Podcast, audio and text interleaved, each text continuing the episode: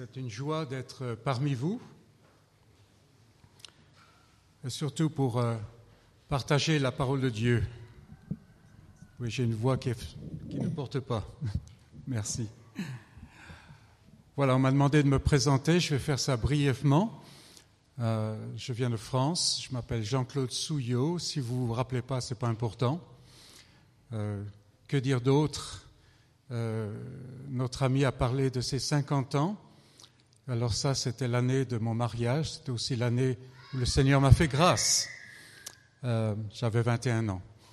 Maintenant, si vous êtes bon en maths, vous savez que j'ai 71.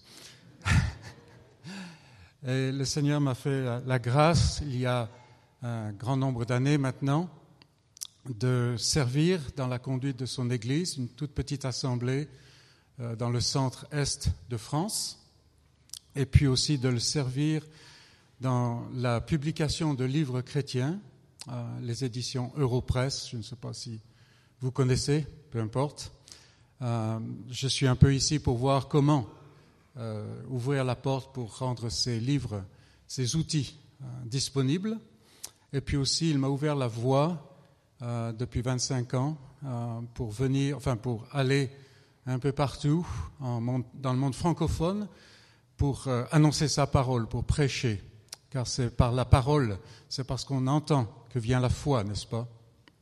Et euh, moi j'aime voyager, alors je suis très content, mais depuis pas mal de temps, donc, je visite un peu les pays francophones en Afrique, en Haïti, euh, même en Europe, euh, en Amérique du Nord. voilà, c'est une joie. C'est mon premier voyage à Madagascar. je voulais venir depuis l'année 1988 parce qu'à cette époque-là, j'ai traduit et travaillé sur un livre qui racontait l'histoire de l'arrivée de la Bible à Madagascar, et notamment la, euh, le martyr de la première euh, euh, chrétienne martyrisée, enfin mise à mort pour sa foi, et, et, tout ce qui a suivi. Un livre que nous avons intitulé Veluna, comme ça je sais deux mots en malgache, euh, bonjour et vivant.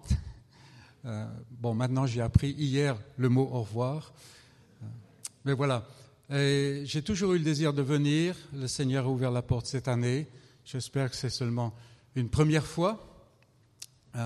chaque fois que l'invitation à prêcher est ouverte, je considère la, possibilité. Mais avançons dans la parole de Dieu, parce que c'est pour cela que je suis ici. Et je vous invite à ouvrir la parole, la Bible, dans euh, le livre de Job. Euh, peut-être c'est un peu difficile pour certains, donc vous trouvez les psaumes, c'est assez grand, et puis c'est le livre juste avant, chapitre 25. Et ce matin, nous allons considérer brièvement la grande question et sa réponse.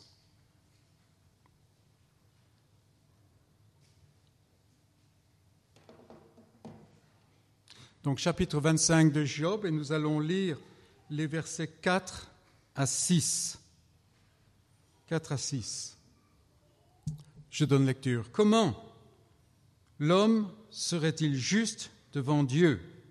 Comment celui qui est né de la femme serait-il pur? Voici la lune même n'est pas brillante, et les étoiles ne sont pas pures à ses yeux.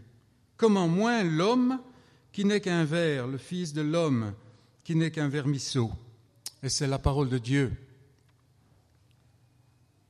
La grande question est sa réponse. Et ici, dans le, euh, livre de Job, euh, vous vous rappellerez qu'il y a un défi qui est lancé.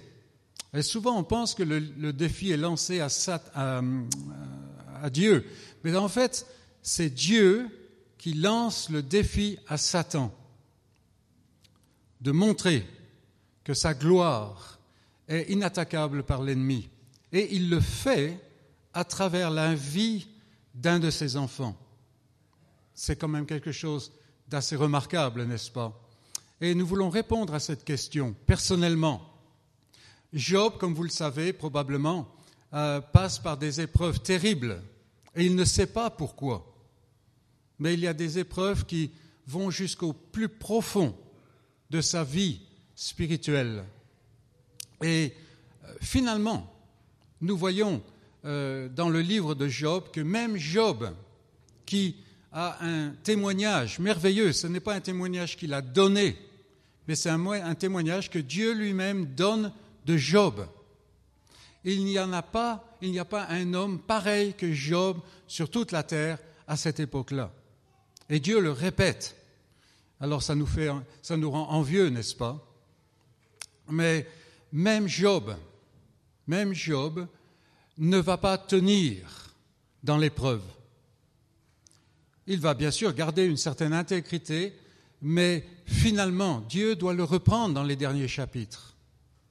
C'est un livre assez euh, difficile à, étudier parce qu'il est écrit il y a très longtemps. Mais nous voyons que même Job, l'homme dont Dieu dit qu'il n'y a pas son pareil sur terre, finalement n'est pas pur aux yeux de Dieu, par lui-même, c'est-à-dire. Donc, nous voulons considérer cette question, la grande question qui est dite ici. Comment l'homme, celui qui est né de femme, comment serait-il pur? Comment serait-il juste devant Dieu?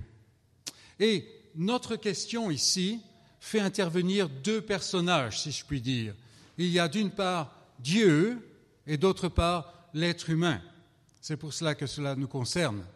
Et cette grande question donne naissance à deux sous-questions, si je puis dire. Donc comment l'être humain serait-il pur devant Dieu? La première sous-question, c'est à quel point Dieu est-il saint? À quel point Dieu est-il pur? Et puis il y a une deuxième sous-question que nous verrons dans un moment, c'est à quel point l'homme, l'être humain, est-il impur Est-il pécheur? Donc en regardant la première euh, sous-question, si je puis dire, à quel point Dieu est-il saint? Alors, j'aurais pu choisir de euh, vous donner un, cours didactique sur la sainteté de Dieu. Il y a suffisamment de matériaux dans sa parole pour nous montrer que Dieu est saint, celui devant lequel même les anges qui ne connaissent pas le péché se voilent la face et sont obligés de répéter inlassablement Saint, Saint, Saint est l'Éternel, n'est-ce pas? Ce serait possible, mais euh, je me doute que probablement avant la fin de mon exposé, euh, la moitié d'entre vous serait euh, endormis, l'autre moitié probablement en train de penser à des tas d'autres choses. Ce que je vous propose plutôt, c'est de voir dans la parole des endroits, des épisodes où nous voyons la sainteté de Dieu. La sainteté de Dieu. Donc, euh, je vous propose de venir avec moi en voyage, c'est gratuit, et on va remonter dans le temps. Donc si vous êtes prêts, nous allons le faire. On va monter dans notre capsule et nous allons remonter au temps de euh, Israël dans le désert, la période de Moïse. Et vous vous rappelez que Moïse a été appelé par Dieu pour monter dans le Sinaï où il a reçu toutes les instructions pour la conduite du peuple, mais aussi pour la, euh, la déclaration, l'exposition de la grâce de Dieu en celui qui devait venir. Il a donné la loi, la loi qui ne permet pas de vivre, mais qui montre comment il faudrait vivre, et donc qui nous conduit vers Christ, parce que nous sommes sans espoir. Et Moïse, en redescendant de la montagne, vous vous rappelez peut-être l'épisode, voilà que Moïse redescend, il a passé 40 jours dans la présence de Dieu. Mais on ne peut pas être dans la présence de Dieu, c'est la présence du Fils, n'est-ce pas? Et il redescend et son visage brille d'un éclat que les Israélites, le peuple choisi de Dieu dans l'Ancienne Alliance, que les Israélites ne peuvent pas supporter. Un éclat terrible, n'est-ce pas? Et il demande à Moïse de mettre un voile sur son visage. C'est un épisode qui peut être simplement intéressant, mais si on réfléchit un peu, la gloire de Dieu qui se reflète sur le visage de Moïse est insupportable, même pour le peuple de Dieu. Alors, prenons une illustration. Si nous sortions maintenant et que je vous demande de porter les regards sur le soleil, l'éclat du soleil, est-ce que vous pourriez le faire? Bien sûr que non. Et il ne faudrait pas le faire. Pas du tout. Parce que l'éclat est, quelque chose qui vous rendrait, aveugle instantanément. Mais par contre, ce soir, si le ciel est dégagé et que nous sortions, et je vous demandais, oh, regardez la lune. Regardez la lune. Est-ce que vous pouvez regarder la lune? Bien entendu, vous le pouvez. Mais quelle est la lumière que donne la lune? C'est le reflet du soleil. Donc, on ne peut pas regarder le soleil en face, mais on peut regarder son reflet dans la lune. Et nous disons que le soleil est glorieux, n'est-ce pas? Mais voilà que on ne peut pas regarder le reflet de la gloire de Dieu, tant il est saint. Voilà déjà quelque chose qui nous montre la sainteté de Dieu. Alors nous allons remonter dans notre capsule, remonter le temps, et on va euh, arriver à la période de David. On, est, on se rapproche, n'est-ce pas? Et voilà que David est à Jérusalem, et il a bâti son palais, et il y a le tabernacle qui est à côté. Mais le tabernacle qui comprend ces différentes euh, pièces, notamment le lieu très saint, qui est séparé, n'est-ce pas? À l'époque, le lieu très saint est vide. C'est terrible, parce que dans le lieu très saint, il y a l'endroit où on fait la paix, le propitiatoire. C'est là qu'avec le sang, la paix est établie temporairement et en image entre Dieu et l'homme pécheur. Et l'arche n'est plus là. Elle a été dérobée et elle a été laissée dans une ferme dans la brousse. Et David, qui est un homme selon le cœur de Dieu, il décide de ramener l'arche à Jérusalem, la ville de la paix, n'est-ce pas? Et donc il fait faire un char tout neuf. Ça coûte très cher. Et il prend un attelage qui n'a jamais, qui n'a jamais euh, tiré, qui n'a jamais été utilisé. Et ils vont chercher en procession l'arche de l'alliance. Et ils commencent à revenir vers Jérusalem. Et bien sûr, les voix euh, en Israël à cette époque-là, alors je n'ai pas voyagé euh, dans le, pays à Madagascar, mais j'ai entendu dire que les voix que vous avez aujourd'hui sont probablement comme celles d'Israël à l'époque. Et voilà que le chariot commence à tanguer de droite et de gauche. Euh, avant-hier, je suis allé dans un lieu pour prêcher, et voilà que mon taxi s'est retrouvé au fond d'un trou il a fallu cinq, personnes pour sortir le taxi du trou. Voilà, c'est cela. Et l'arche menace de tomber. Peut-être vous connaissez cet épisode. Et voilà un homme, pas n'importe quel homme, un homme qui s'appelle Usa, qui est sacrificateur de l'Éternel. Il porte la main pour retenir l'arche, n'est-ce pas? Il ne faut pas que l'arche tombe. Parce que l'arche, c'est l'arche de l'alliance de Dieu. Et que se passe-t-il? Usa tombe raide mort. Pourquoi? Pourquoi? Parce que l'arche de Dieu n'a pas besoin de l'aide de l'homme pour se tenir, n'est-ce pas? Mais surtout pour une autre raison, c'est que David n'a pas obéi à l'Éternel. On ne porte pas l'arche sur un char, même un char tout neuf. Non. Dieu a dit comment il faut porter l'arche. Et peut-être c'est quelque chose euh, auquel il faut qu'on réfléchisse, parce qu'aujourd'hui, dans le monde, je voyage et je vois toutes sortes de manières d'adorer le Seigneur, et je mets ça entre guillemets. Mais Dieu a dit comment il fallait l'adorer. Et je me demande si nous ne devons pas nous arrêter un moment et dire, mais est-ce que ce que je fais qui me plaît est ce que Dieu a demandé? C'est une petite parenthèse, mais je sais que c'est important de se poser la question. Et donc ici, euh, Dieu en fait a dit non, ce sont les Lévites qui doivent porter l'arche. Et bien sûr, si c'est ainsi, l'arche ne va jamais tomber. Mais voilà, la sainteté de Dieu. Et nous avons des tas d'autres exemples. Nous avons Josias, par exemple, le roi qui était un bon roi, mais qui décide d'offrir un sacrifice. Mais le roi ne doit pas offrir le sacrifice, parce que le roi vient de la tribu de Judas, et ceux qui offrent le sacrifice viennent de la tribu de Lévi. Et un seul peut faire, peut être roi et offrir le sacrifice en, même temps. Mais il vient d'un autre sacrificateur, d'une autre lignée, n'est-ce pas? C'est Christ. Et voilà que le roi est lépreux jusqu'à la fin de ses jours. Et que dire encore Les séraphins, saint, saint, saint. Que dire de Paul qui est monté dans le troisième ciel, mais il ne peut même pas dire, il n'a pas les mots pour expliquer comment Dieu est saint, ce qu'il a vu, n'est-ce pas? Dieu est saint au-delà de toute approche. Dieu est saint au-delà de tout, reproche. On ne peut pas s'approcher de Dieu simplement comme cela. Il est saint, véritablement saint. Et euh, j'avance rapidement là, mais euh, prenez du temps quand vous êtes euh, chez vous et que vous avez du temps ou que vous pouvez prendre du temps, parce qu'aujourd'hui on gaspille beaucoup de temps, pour réfléchir sur cela et rechercher dans, dans la parole de Dieu les moments où nous voyons la sainteté de Dieu. Donc on a déjà une première sous-question qui nous permet de clarifier notre grande question. Comment l'homme serait-il pur devant un Dieu aussi saint?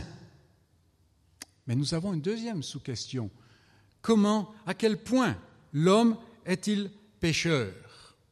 Et, la première chose à dire, à souligner ici, c'est que la Bible considère toujours l'être humain comme un être pécheur. Il n'a pas été créé ainsi, mais il s'est vendu dans la rébellion. Et alors, euh, il faut que euh, nous clarifions la chose, parce que aujourd'hui, on utilise des mots sans euh, se soucier du poids des mots, du sens des mots. Par exemple, dans mon pays, un péché, euh, ça n'est pas faire le mal, c'est se faire prendre. Et souvent je dis, euh, nous avons des limitations de vitesse, 50 km à l'heure dans un village, et si je passe à 150 km à l'heure dans le village et qu'il n'y a pas de policier, alors c'est un exploit.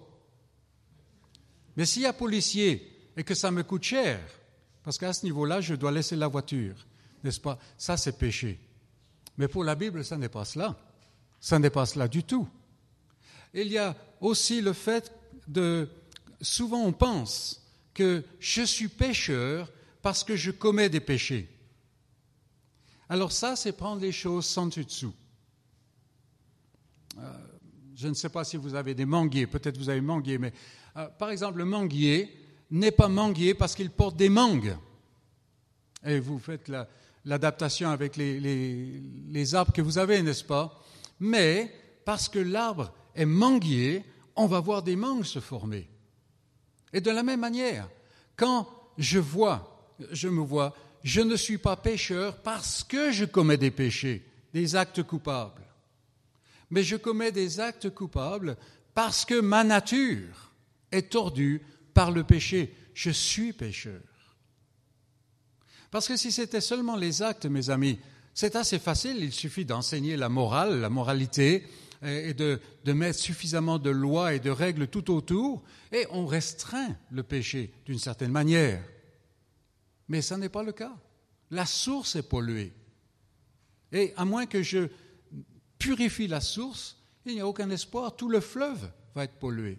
Donc c'est très important pour nous euh, de voir cela. C'est le, fond du cœur qui est tordu, qui est souillé, qui est rebelle. Souvent parmi les hommes, je pense que c'est la même chose parmi vous, on essaye de projeter une belle façade, une belle image. Et euh, quelquefois, j'ai eu affaire euh, à des obsèques dans, dans, les villages dans mon pays. Vous allez au bâtiment euh, où on fait la cérémonie des obsèques. Souvent, c'est un bâtiment religieux. Quelquefois, euh, enfin, la plupart du temps, ça sera catholique. Et puis, dans le village, on va faire une procession à pied pour aller mettre en terre la personne.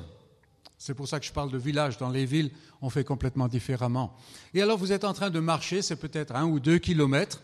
Et bon, on ne va pas marcher en silence quand même. Hein. On commence à parler. Et vous entendez des choses comme Ah, c'était un homme bon. Oh, quelle femme vertueuse Et franchement, moi j'ai une frustration dans la vie, je vais la partager avec vous. C'est que j'aimerais vraiment, je sais que ça, n'est pas possible, mais j'aimerais vraiment être vivant le jour de mes obsèques.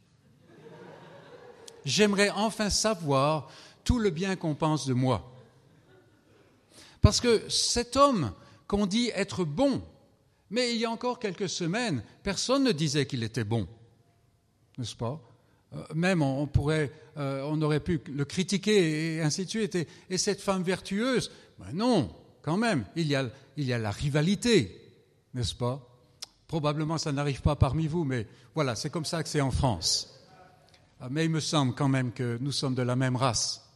Hmm. Mais la question qui se pose, cet homme, il est bon par rapport à quels critères Est-ce qu'il faut simplement mourir pour devenir bon? Auquel cas, on devrait être euh, empressé de le faire. Non. les, voisins, euh, ou, la famille, ou les amis, ils voient le sourire, ils voient les gestes, ils, entendent les paroles, n'est-ce pas Qui sont souvent euh, des choses hypocrites, ou tout au moins des choses intéressées. Je vais aimer mon voisin parce que euh, j'ai besoin de quelque chose qu'il a que je n'ai pas, n'est-ce pas? Ce qui montre qu'en fait, l'amour du monde, mes amis, n'est pas amour. Même au niveau romantique, tel jeune homme euh, il l'aime parce que il va quand même bénéficier de la chose, n'est-ce pas?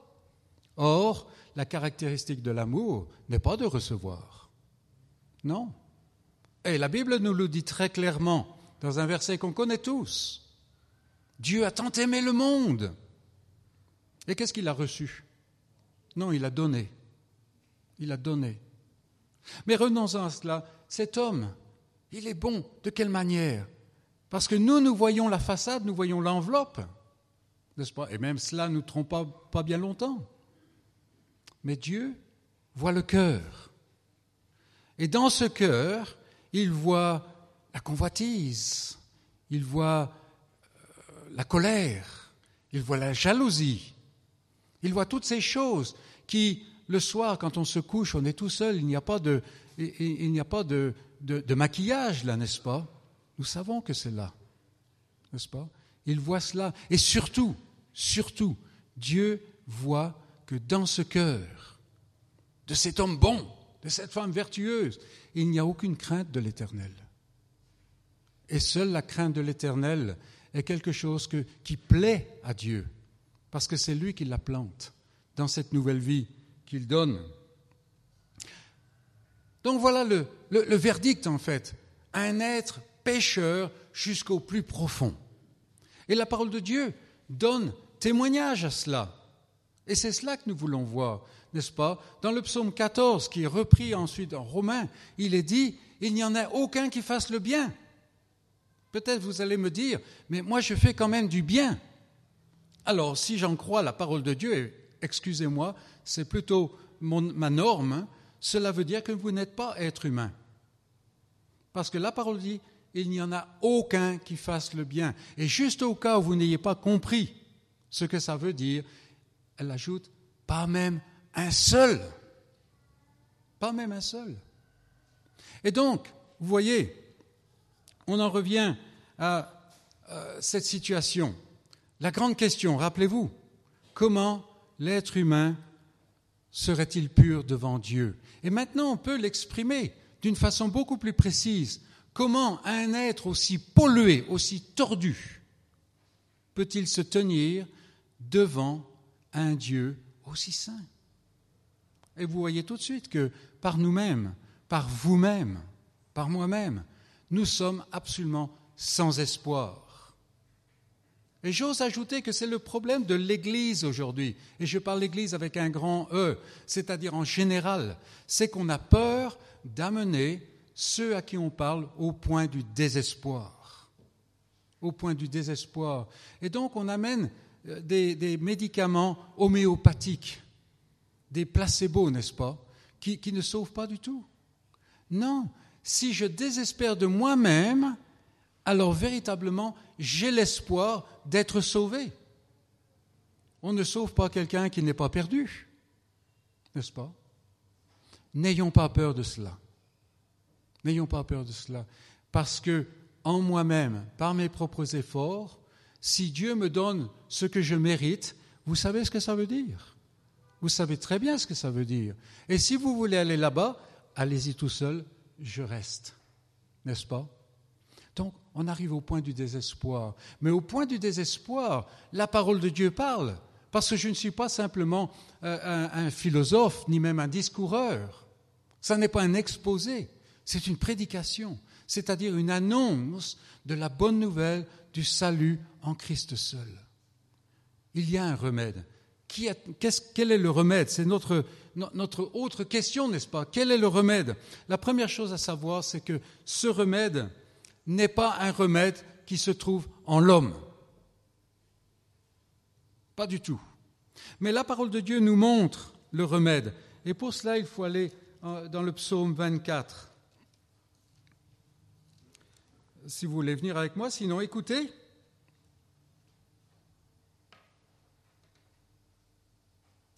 Nous avons, euh, nous lisons au verset 3 du psaume 24. Qui pourra monter à la montagne de l'Éternel?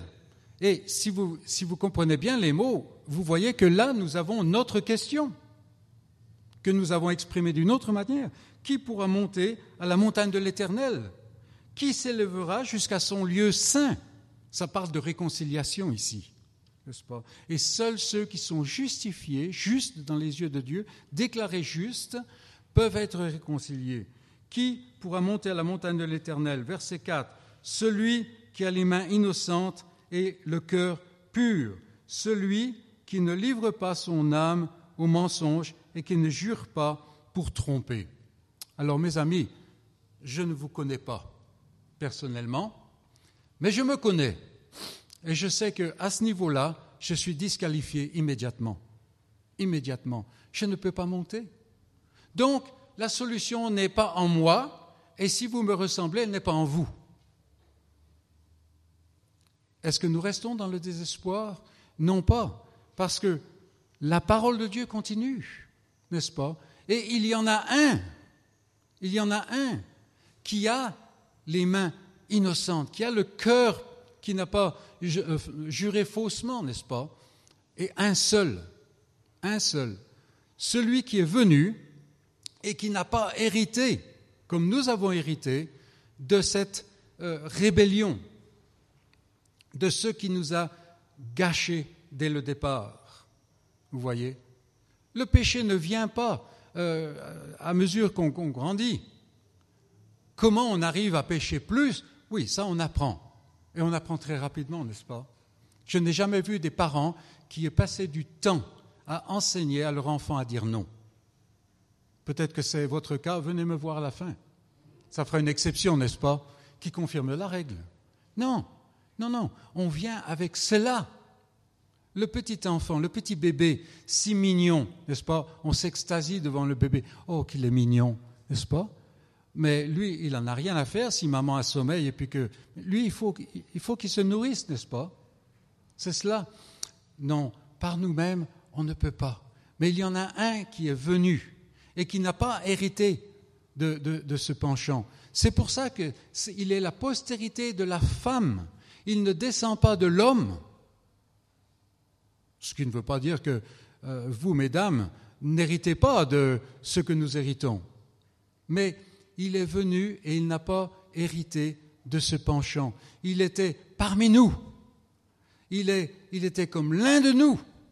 Tout à l'heure, on a parlé euh, dans le, cantique. Il est notre frère si nous sommes en Christ, n'est-ce pas? Mais le péché excepté. Pas de péché. Et donc, et donc, celui-ci a le cœur pur, les mains innocentes. Et donc, mes amis, il peut monter à la montagne de l'Éternel. Mais la montagne de l'Éternel, c'est un endroit terrible, terrible. On utilise les mots d'une manière religieuse. euh, dans les chants, on a parlé du sang de Christ. Alors, je, suis certain que ce n'est pas le cas parmi vous, mais j'ai été dans suffisamment de rassemblements où on parle du sang de Christ. Ça, ça nous fait partir dans le mysticisme, n'est-ce pas? Non, le sang de Christ, c'est la mort. C'est la mort. C'est-à-dire quitter cette vie. Lui qui n'avait pas besoin de quitter cette vie. Vous voyez Mais en fait, voilà celui qui peut monter à la montagne de l'Éternel. Et la montagne de l'Éternel, c'est terrible. C'est pas, c'est pas le ciel. Le ciel n'est pas une montagne, mes amis. Le ciel, c'est un lieu de félicité. Quelle est la montagne de l'Éternel? En fait, il y a une seule montagne. On la voit deux fois dans l'Écriture. On la voit dans le chapitre 22 de la Genèse, quand Abraham monte avec son fils, n'est-ce pas? C'est une image. C'est une image. Et il monte, et Dieu a demandé qu'il sacrifie son fils. Chose difficile à comprendre. Mais Abraham monte par la foi. Et Isaac pose des questions. Et Abraham dit, Dieu se pourvoira, se pourvoira un, un agneau pour le sacrifice. Et vous savez ce qui s'est passé sur la montagne, la montagne de Morija. Il y avait le bélier qui a permis d'épargner Isaac, bien que Abraham l'ait déjà offert dans sa tête et dans son cœur. Il l'a reçu en résurrection, nous dit la parole de Dieu. Une montagne terrible, parce que sans effusion de sang, sans mise à mort, il n'y a pas de pardon. Un point, un trait. Pas la moitié d'un pardon. Non. Purgatoire et tout ça, ça c'est le brigand sur la croix. Il a, connu combien de temps en, purgatoire? Et s'il y en a un qui devait vivre le purgatoire, c'est bien lui, n'est-ce pas? Aujourd'hui, tu seras avec moi. N'est-ce pas? Et donc on a ce mont Morija terrible, où il faut offrir le bélier à la place d'Isaac. Mais sur la même montagne, des centaines d'années plus tard, en voilà un qui monte. Et lui, par contre, il n'y a pas de substitut parce qu'il est le substitut. Il est celui qui a les mains pures, les mains innocentes, le cœur pur. Celui qui n'a pas de péché. Or, le salaire du péché, c'est la mort. Si tu n'as pas de péché, il n'y a pas de mort. Mais il meurt. Et s'il meurt, lui, cela veut dire qu'il meurt pour d'autres, pour tous ceux que le Père lui a donnés ceux qui sont aimés de toute éternité, que Dieu chérit de toute éternité, avec un amour, un amour qui est en termes conjugaux. Ceux-là, les voilà qui sont avec lui sur la croix, parce qu'il est le grand souverain sacrificateur. Et vous rappelez que le souverain sacrificateur avait une plaque sur sa poitrine, près du cœur, où il y avait des, pierres précieuses, n'est-ce pas? Il n'y avait aucune pierre précieuse qui disait Égypte, Moab, Assyrie et ainsi de suite. Non, c'était le peuple que Dieu, le Père, a donné au Fils. Et voilà que ceux-là sont avec lui sur la croix. Mais bien entendu, ça n'était pas simplement les tribus d'Israël. C'était tous ceux que Dieu, son Père, lui a donnés. Et lui, il est là sur la croix. Lui qui ne doit pas mourir meurt. Et à travers sa mort, la voie est ouverte. Vous vous rappelez ce qui s'est passé quand il a expiré? Il était en dehors des murs de Jérusalem, parce qu'on ne peut pas mourir dans la paix. Et c'est la ville de la paix. Mais dans la ville de la paix, dans le temple, dans le, saint le, lieu très saint, voilà que le rideau, un rideau épais, difficile à brisé, n'est-ce pas, a été déchiré du haut jusqu'en bas. Ce qui veut dire, qui est-ce qui a fait cela? Dieu. Dieu. Et souvent nous pensons, maintenant nous avons un accès auprès de Dieu, un accès libre dans le sang de Christ, n'est-ce pas? Mais ça n'est pas toute l'histoire. Parce que Dieu ne peut pas venir vers vous si vous êtes pécheur. Il va vous détruire, tellement il est saint. Mais voilà que maintenant, dans la mort de Christ, Dieu peut sortir du lieu très saint, si je puis dire, et il peut être avec son peuple. Un peuple qui maintenant va répandre cela dans le monde entier, jusque dans mon pays, jusque dans votre pays et dans tous les pays. Aujourd'hui, il n'y a aucun pays où il n'y a pas de croyants. Il y a des pays qui se pensent fermés. C'est faux. C'est faux. Et donc nous avons notre remède, nous avons notre réponse, n'est-ce pas? Comment l'homme serait-il pur devant Dieu? Et nous avons vu que nous pouvons le dire, comment un homme aussi tordu, pécheur, sale, souillé, peut-il se tenir devant, dans la présence d'un Dieu aussi saint Et la réponse c'est, pas en lui-même, ni en elle-même, mais en Christ. En Christ. Celui que Dieu a prédestiné de toute éternité comme un agneau, comme un sacrifice, pour son peuple. Et la gloire de Dieu resplendit devant toute la création à travers la gloire de Christ qui est en fait dans ce peuple racheté, devant toute la création, mais aussi à travers la vie, à travers les paroles de chacun de ceux qui sont dans ce peuple, véritablement là où ils sont, là où ils sont. Il n'y a pas besoin de prendre un avion ou un navire pour être missionnaire. Non.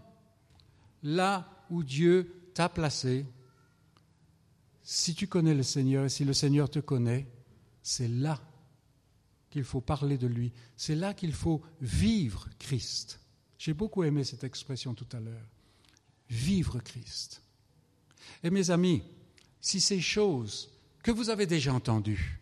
Vous vous dites, c'est bien joli ça, mais je voudrais être euh, intimement euh, lié, euh, intimement connecté avec ce Dieu-là. Mais je n'y arrive pas. Je ne, je ne, sais pas comment faire. Je fais mes efforts, mais toujours, j'ai encore cette, ce doute, n'est-ce pas? Écoutez, arrêtez tous vos efforts arrêtez tous vos efforts. C'est une impasse. Et vous n'arriverez à peine à reculer. Non. Voyez celui que Dieu a donné. Détournez-vous de vous-même et tournez-vous vers lui. Et allez-y. Allez vers lui. Et si sa parole vous parle, n'endurcissez pas votre cœur. Allez. Allez vers lui. Parce que déjà, le fait d'entendre sa parole vient de lui. Et il ne laisse pas non fini une tâche qu'il a commencée. Que le Seigneur nous donne de nous reposer en Christ et en Christ seul, et de manifester sa gloire, même dans la petitesse de notre vie. Que le Seigneur glorifie son nom parmi nous. Amen.